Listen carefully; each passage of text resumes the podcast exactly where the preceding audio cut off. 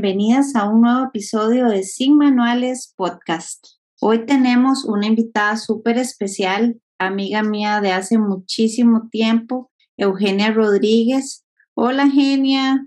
Buenas noches. Hola, Gaby. Sí, muy feliz de, compartir con, ustedes es lo que, lo que he aprendido yo. No, hombre, más bien de verdad, súper feliz de tenerla.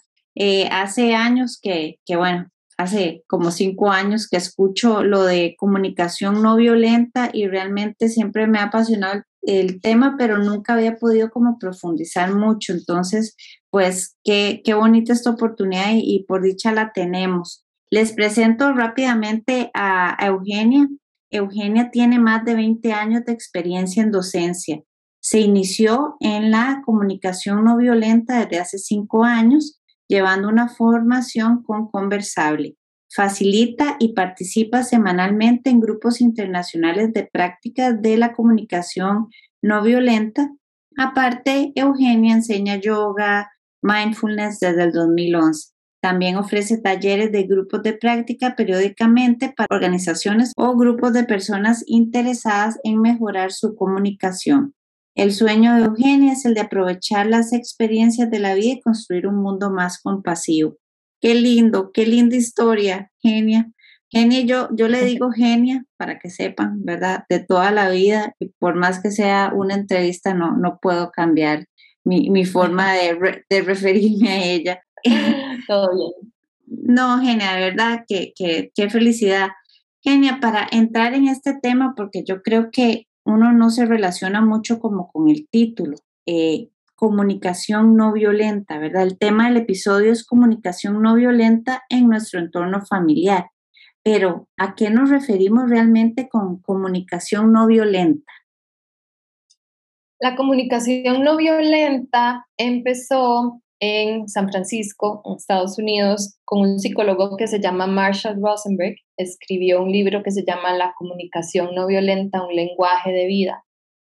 Y lo que busca es em, acercar a las personas. Entonces, él se dio cuenta, manejando taxi en Detroit, que las personas eran muy violentas pero él vio que cada acción de cada persona era un intento por satisfacer una, necesidad humana. Entonces, él hizo un método de cuatro pasos o cuatro componentes que no necesariamente van en orden, sino que tiene como una especie de, de existencia alterna. A veces uno hace el paso uno, el dos, o el tres, o el cuatro, se vuelve al dos y regresa al tres y así. El paso uno es la observación es aprender a observar y ser muy objetivos con lo que está aconteciendo, tratando de poner aparte los filtros con los cuales nos vemos el mundo y tratar de ser lo más objetivo posible para que cuando estoy en conflicto con una persona tengamos como un terreno en común. Ese es el primer componente. El segundo componente es conectarse con los sentimientos a veces cuando nosotros estamos abrumados por un sentimiento muy fuerte, cambiamos nuestra manera de actuar. Entonces, por ejemplo, cuando estamos muy enojados, podemos decir cosas hirientes. Pero es importante conectarse con ese sentimiento porque ese sentimiento nos va a apuntar hacia lo que sería el tercer componente, que son las necesidades humanas, que son las necesidades que tienen todos los seres humanos en todo el planeta. Eh, aparte de agua, alimento, vestimenta, refugio, ¿verdad? Teniendo en cuenta que ya todo lo más básico está resuelto, vienen otro tipo de necesidades como son amor, compañía, orden, tranquilidad, progreso, sentimiento de logro. Y entre estas necesidades también, por ejemplo, está la necesidad de duelo. Y luego de que ya he hecho ese camino, para entender qué es lo que siento y qué necesito, que es lo que en comunicación no violenta llamamos compasión o autocompasión, viene el, eh, la petición. Entonces, hago una petición clara a la persona con la que tengo un conflicto, ya no le vamos a llamar conflicto, le vamos a llamar dilema, y le hago una petición clara, concisa, en positivo, con el corazón abierto a recibir un no por respuesta, porque si no tengo esa disposición, entonces viene a ser una demanda. siempre estamos acostumbrados como a pedir tal vez y, y, ese no, yo creo que, que muchas veces nos cae como un balde de agua fría. Exacto. Y parte de la comunicación no violenta tiene una práctica que, bueno, más adelante les hablo del taller, pero vamos a hacer esto de cómo recibo un no como respuesta. Perfecto. Ahorita les damos los detalles del taller porque realmente estuve leyendo y yo tengo muchísima curiosidad de ver exactamente eso, ¿verdad? Cómo abordamos un no como respuesta. Y, y ya entrando, Genia, como, como a nuestro tema, digamos, ya eh, más involucrándonos en este entorno familiar, nosotros siempre, ¿verdad? Como papás, yo creo que al tratar de, de, crear a un hijo siempre entramos a veces en temas de desacuerdo, porque cada persona viene ya con, con su mapa, con sus creencias, y a veces cuando tratamos de, de, ajustarnos a, a, un estilo, entramos en conflicto, o porque queremos tener la razón, o, o, o porque nos sentimos juzgados. Entonces, desde nuestro rol como padres, y desde la comunicación no violenta, ¿cómo podemos abordar todas esas conversaciones complicadas, verdad? En estos temas de crianza, ¿cómo podemos llegar a acuerdos y ser asertivos? Bueno, eso es muy común entre padres y personas que vienen de entornos distintos, ¿verdad? Porque cada familia es una cultura. Y cuando dos personas de diferentes culturas se encuentran, hay diferencias culturales, digamos. Entonces, em, lo, que, lo que tienen que aprender a ver es primero observar, a poner los filtros de un lado y no eliminarlos, pero por lo menos reconocer que yo estoy viendo determinada situación porque cuando yo me crié las cosas se hacían así. Entonces, ese es el primer paso, darse cuenta. Cuando estamos en la conversación, primero yo tengo que hacer una autoconexión. ¿Qué estoy sintiendo y que estoy necesitando. Porque a veces cuando los, las parejas entran en desacuerdo, eh, lo más importante es aprender a escuchar. Entonces, ese es el paso número uno, escuchar con atención plena o con mindfulness. ¿Qué significa eso? Que cuando la persona esté hablando, yo no voy a estar formulando respuestas en mi cabeza, sino que estoy en una disposición totalmente presente, escuchando sin expectativas lo que el otro me está diciendo. Y hasta hay un ejercicio muy bueno que es reflejarle a la persona lo que me acaba de decir. Y es muy sencillo, pero es muy mágico, porque entonces la persona se siente escuchada.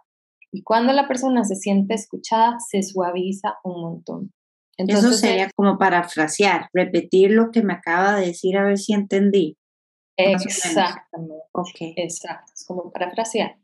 Y luego de ahí ver que el desencuentro o el conflicto viene porque las dos personas tenemos estrategias diferentes para llegar a un mismo objetivo. Ese objetivo es la necesidad humana.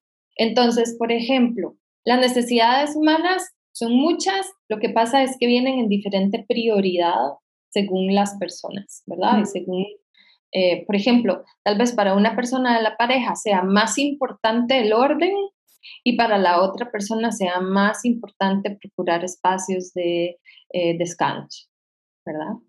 Entonces, es llegar y decir que, como traducir esto que me está diciendo esta persona, cuál necesidad está tratando de cubrir o cuál necesidad está tratando de resolver. Y también yo ubicar cuál es la necesidad que yo estoy tratando de satisfacer con ayuda de la otra persona. Cuando nos enfocamos en las necesidades, como los dos las tenemos, ahí nos vamos a encontrar. Y es una especie de, de, tensión entre los opuestos, ¿verdad? De sostener ese espacio y en ese espacio se va a meter la creatividad para encontrar una tercera opción que nos va a satisfacer a los dos. Oh, qué increíble, qué profundo, ¿verdad? Uno, uno siempre pensaría, ¿verdad? Que es lineal. Uno ya con el tiempo sabe, pues no, que la comunicación no es lineal, pero ya detallar en eso, qué, qué increíble, genia, ¿verdad? Que, que me, parece, me parece fascinante. Es mágico, pero esto tiene que requerir muchísima práctica. Sí, porque lo más difícil de la comunicación no violenta es desaprender. O sea, yo tengo que desaprender todo lo que he aprendido a lo largo de mi vida, cómo me lo han enseñado, cómo se ha reproducido en la sociedad y hablar desde otro lugar, con un entendimiento diferente. Por eso es que, en, además de leer el libro, es necesario hacer prácticas con personas que estén eh, adquiriendo la misma herramienta, porque es como ir al gimnasio. Entonces, por ejemplo, yo estoy en un grupo de práctica y estamos practicando, por ejemplo, recibir un no como respuesta. Y luego, en la vida real, cuando se presenta una situación en la que me dicen que no, como ya yo lo practiqué, ya tengo músculo. Es como yo voy al gimnasio para sacar músculo y en la vida real ya tengo que levantar una maleta de 30 kilos en el aeropuerto. Entonces, por eso es importante practicarla. Wow. Y, todo esto, Genia, digamos, en, un ejemplo de, cómo estamos tal vez en esa conversación, y ahora que decías que podemos ya usar la creatividad, ¿cuál sería un ejemplo como para que nos quede un poco más claro el concepto de eh, Genia se comunica desde de, esta necesidad, qué sé yo, mi necesidad puede ser ganar el argumento, esa puede ser una necesidad. No, eso es más bien el juego que a lo que estamos acostumbrados a, jugar, es el de tener razón.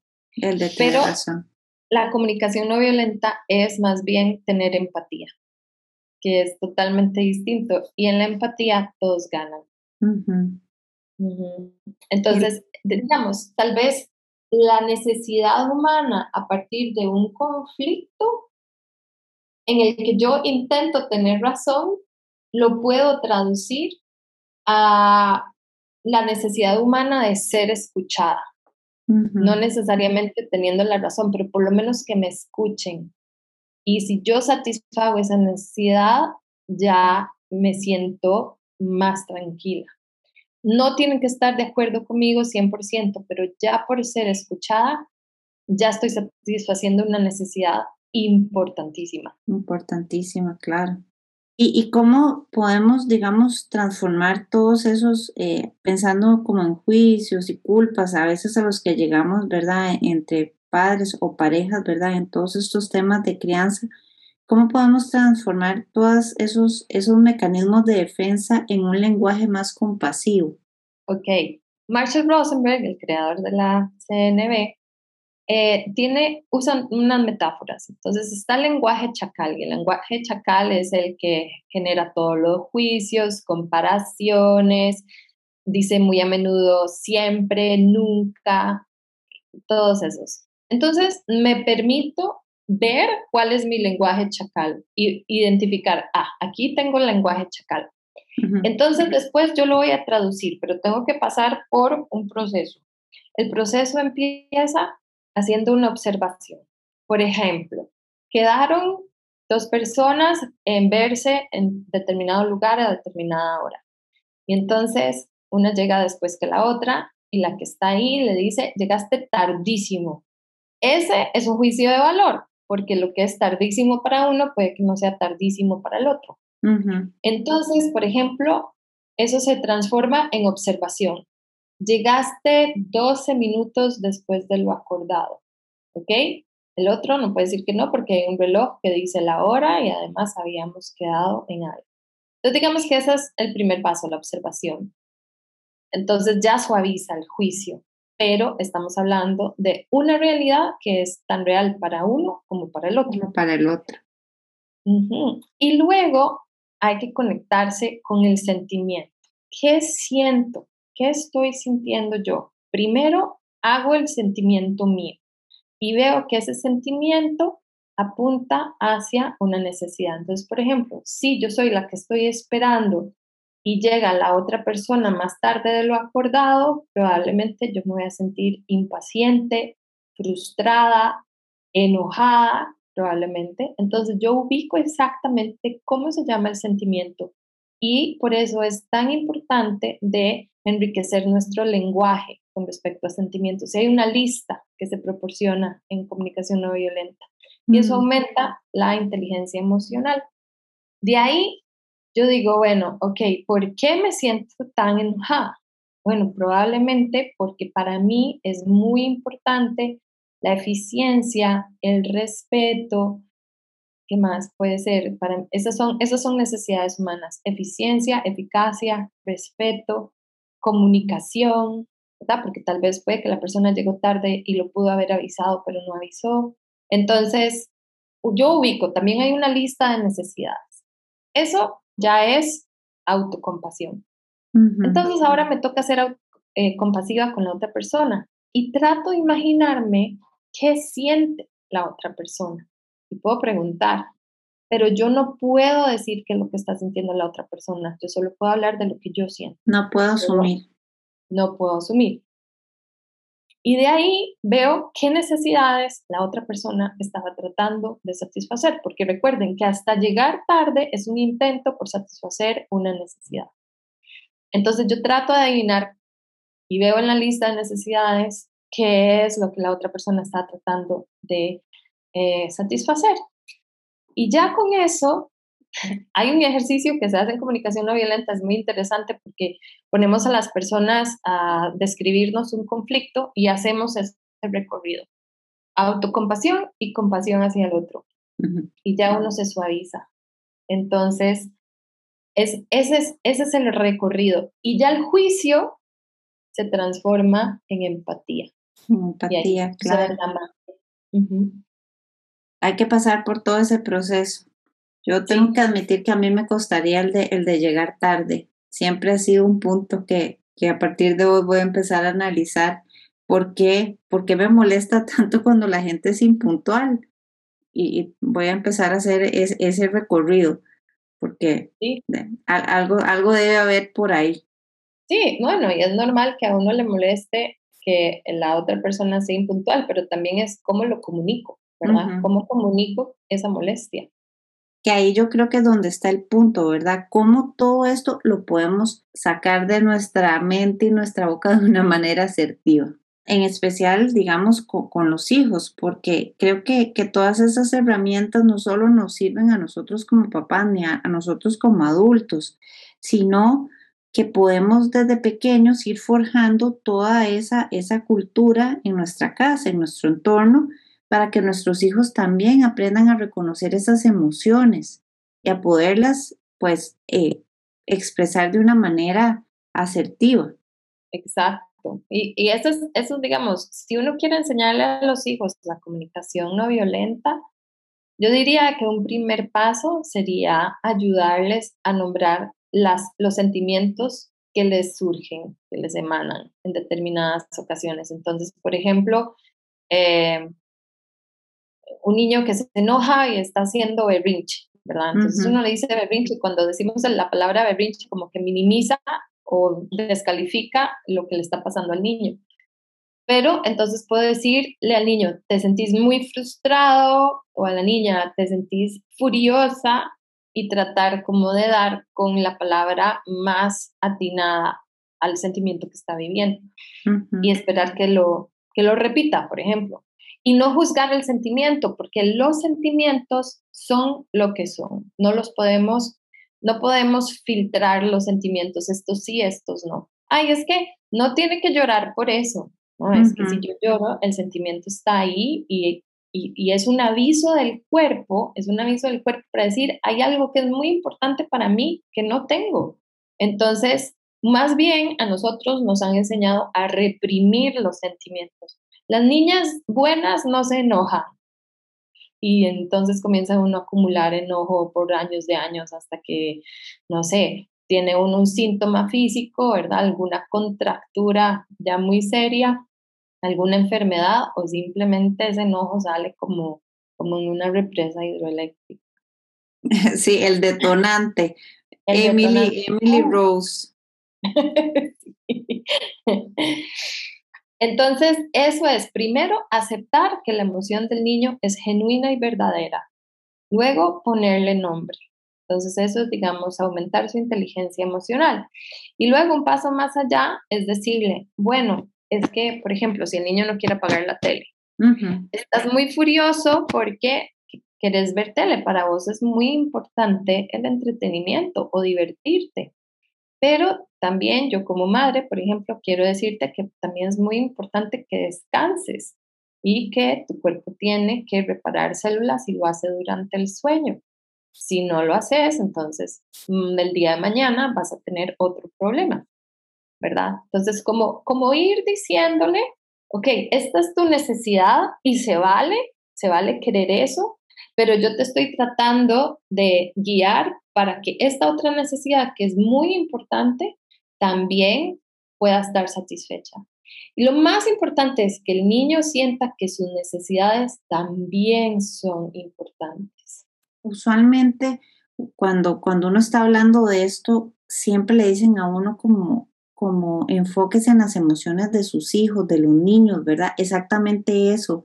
Genia, como yo sé que esto te enfurece, pero nunca lo había, nunca me lo habían dicho de esa forma como, y también las mías, para que al niño le haga sentido también, porque es, al final nuestras necesidades van más ligadas al amor, ¿verdad? Queremos que descanse, eh, queremos que tenga un sueño placentero y, y que ellos vean que, que, que, lo de nosotros va realmente eh, muy, muy de la mano con el amor.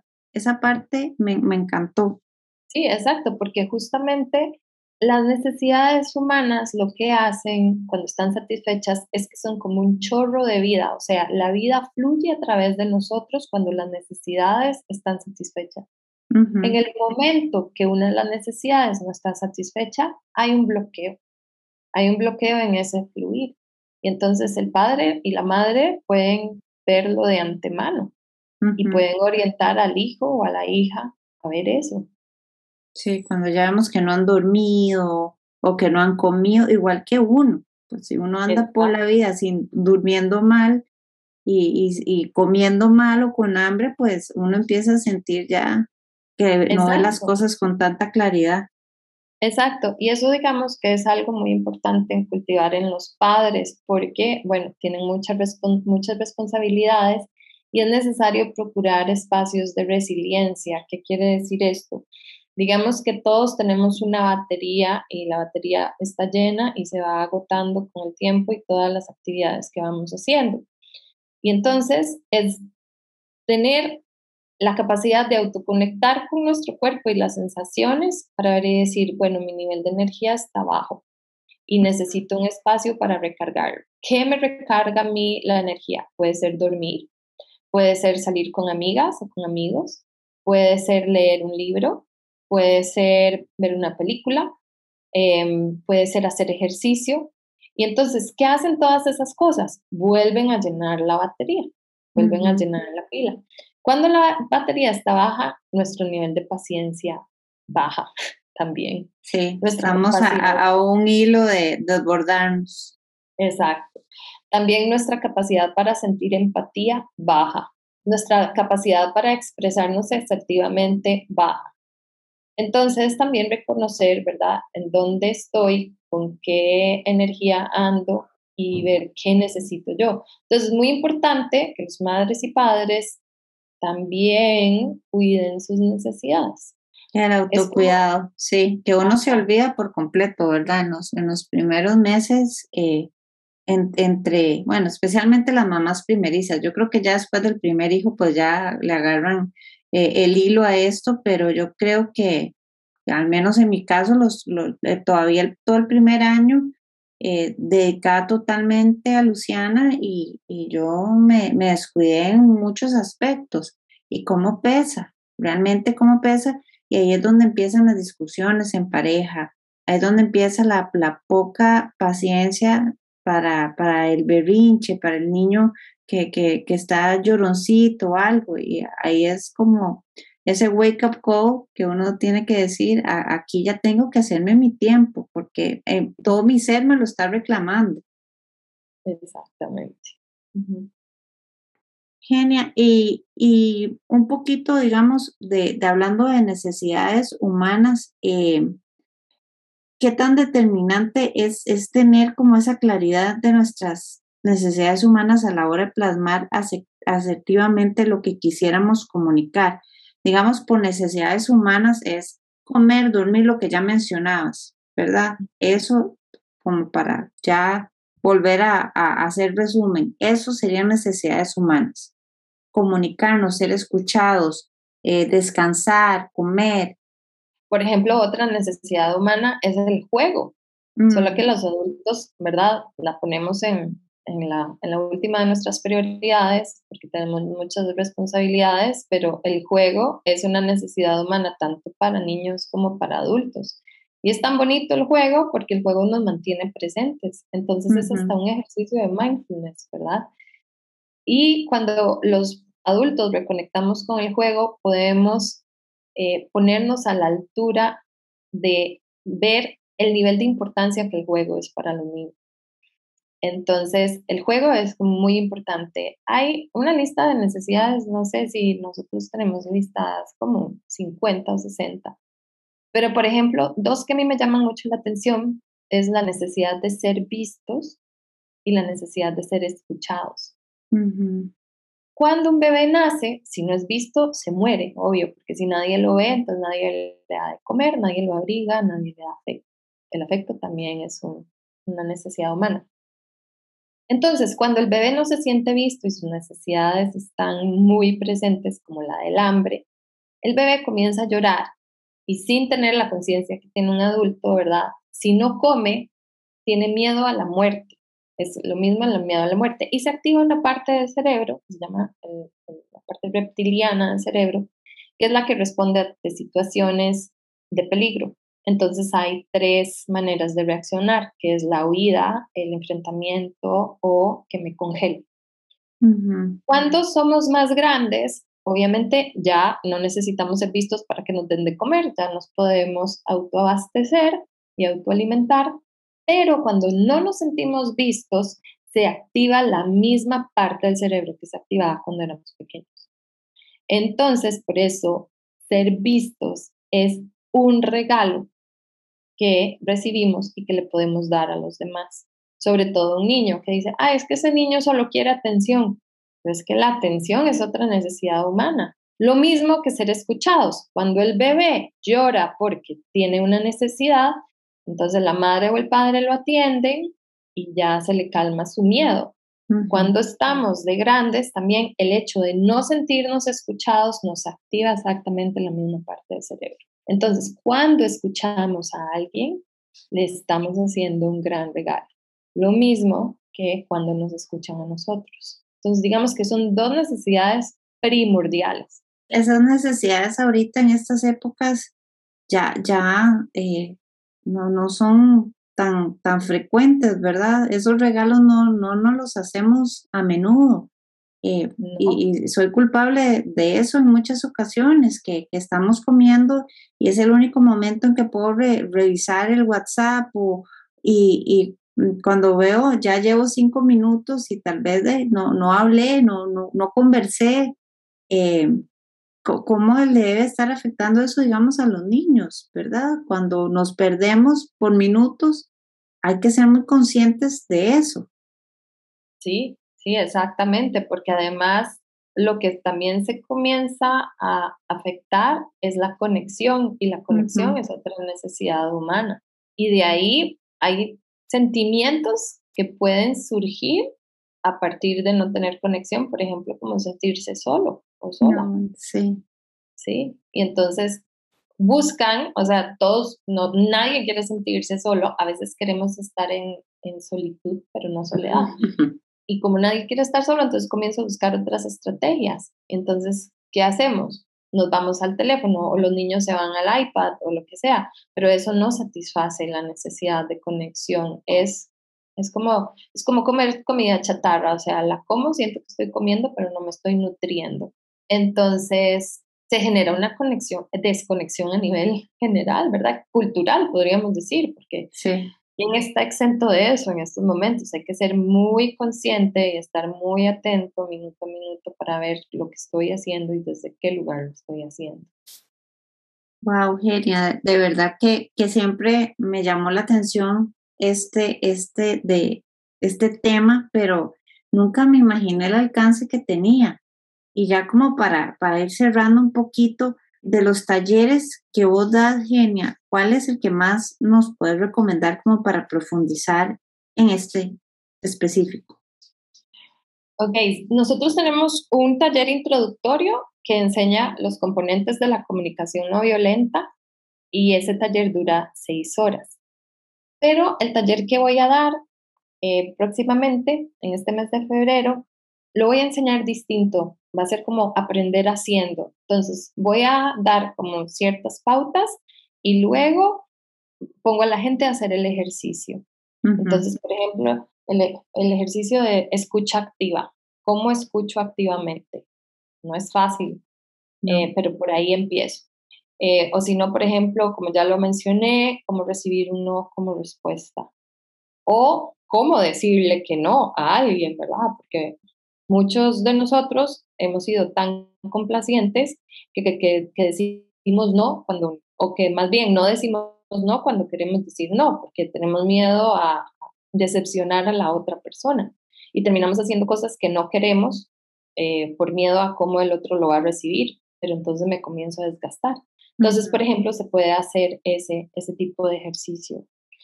Em, este taller eh, es distinto, se llama Prácticas de Comunicación No Violenta, pero el taller para empezar también es la, el taller introductorio de la comunicación no violenta. No hay que llevar uno primero ni el otro, o sea, simplemente son métodos distintos. Este distintos. el que vamos a probar ahora en febrero. ¿Y este, cuándo es? Eh, ¿Qué día es?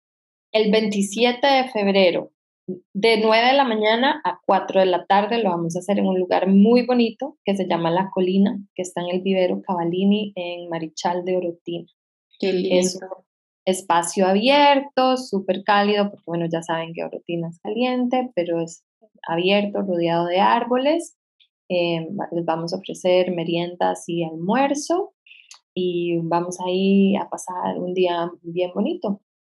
Súper genial. Yo eh, cuando, cuando ponga la, la información del episodio, no se preocupen que voy a dejar toda la información del taller eh, la página de, Eugenia también de Instagram y de Facebook para que la puedan contactar. Entre los temas del taller, la autocompasión, eso de sentir las emociones en el cuerpo, eso me llamó muchísimo la atención. ¿Qué es eso? Como cuando uno dice un no y que en mi caso siempre me ha costado hasta que siento como que, que se le apuña uno el pecho. Todo eso es, me imagino, lo que se va a ver. Exacto, sí. Los sentimientos es muy interesante porque los sentimientos están conectados al sistema nervioso del cuerpo, entonces se manifiestan en algún lugar del cuerpo. Entonces eso es también otra práctica que vamos a hacer que también tiene que ver mucho con mindfulness. Con mindfulness. Y, y genial, como, mm, nada más como curiosidad también, esto tiene como mucho parecido con la programación neurolingüística. Son nada más como, como primos, se podría decir. Sí, puede ser como primos, pero me parece que la comunicación no violenta va un poco más profundo, va más a ser, va más a, sentir, ¿verdad? A sentir la, autocompasión y a dar un espacio para que algo nuevo surja. En cambio, la programación neurolingüística siento que tiene un objetivo muy, muy particular, ¿verdad? De llevarme hacia un punto que yo he elegido. La comunicación no violenta es más un proceso de autoconocimiento, de conectar con empatía hacia mí misma y hacia los demás y dejar que algo tercero surja. Es como que una fuerza creativa se mete en medio y una tercera opción sale. Entonces, no hay un objetivo en sí, o sea, no es un objetivo de tener razón, es más bien, el objetivo, digamos, general es generar conexión, eso es y traer a la persona más cerca a mí. Qué lindo. Ese es el regalo al final. Exactamente. No, Genia, de verdad que muchísimas gracias. Eh, fascinante el tema. Voy a dejar toda la información. Les voy a, poner también eh, el, el app eh, con, con, toda la información para que, que se puedan inscribir. Me encantó. yo creo que, que, podríamos tener eventualmente una segunda parte Genia, como, como para cerrar, nada más a, una mamá, aquí una mamá sin manuales que quisiera saber eh, en esos momentos en que, en que tal vez estamos desbordados ¿Cuál sería como, como ese espacio de creatividad que podemos sacar con ese niño, verdad? Ponerlo a jugar o, después de reafirmarle como sus sentimientos, ¿cómo, ¿cuál podría ser ese regalo que, que nos podemos dar como mamás? Yo diría que si, es una mamá desbordada, muy importante, antes que nada, hacer una pausa. Es necesario hacer una pausa y autoconectar que siento, que necesito. Entonces esa pausa se puede hacer respirando profundamente, puede ser una pausa de uno, cinco minutos o de un día antes de hablar de tal vez de algún tema importante. La pausa es mágica también. Y lo que nos ayuda es a que ese sentimiento desbordado se haga más chiquitito y que no reaccionemos, sino más bien que actuemos con empatía. Súper, lo vamos a, tomar en cuenta. Y Genia, de verdad que muchas gracias. Si algo tengo es que agradecer, agradecer por, por hoy, por este espacio. Yo creo que a todos nos llega. Eh, me encantó. Y, bueno, no, muchísimas gracias. De verdad que sí. Eh, esperamos tenerla pronto de vuelta. Y un abrazo grande. Gracias por la invitación y gracias por escucharme porque eso satisface una necesidad muy importante. Ambas, y, el regalo fue escucharla. Buenas noches a todas y nos vemos y nos escuchamos en el próximo episodio Sin Manuales.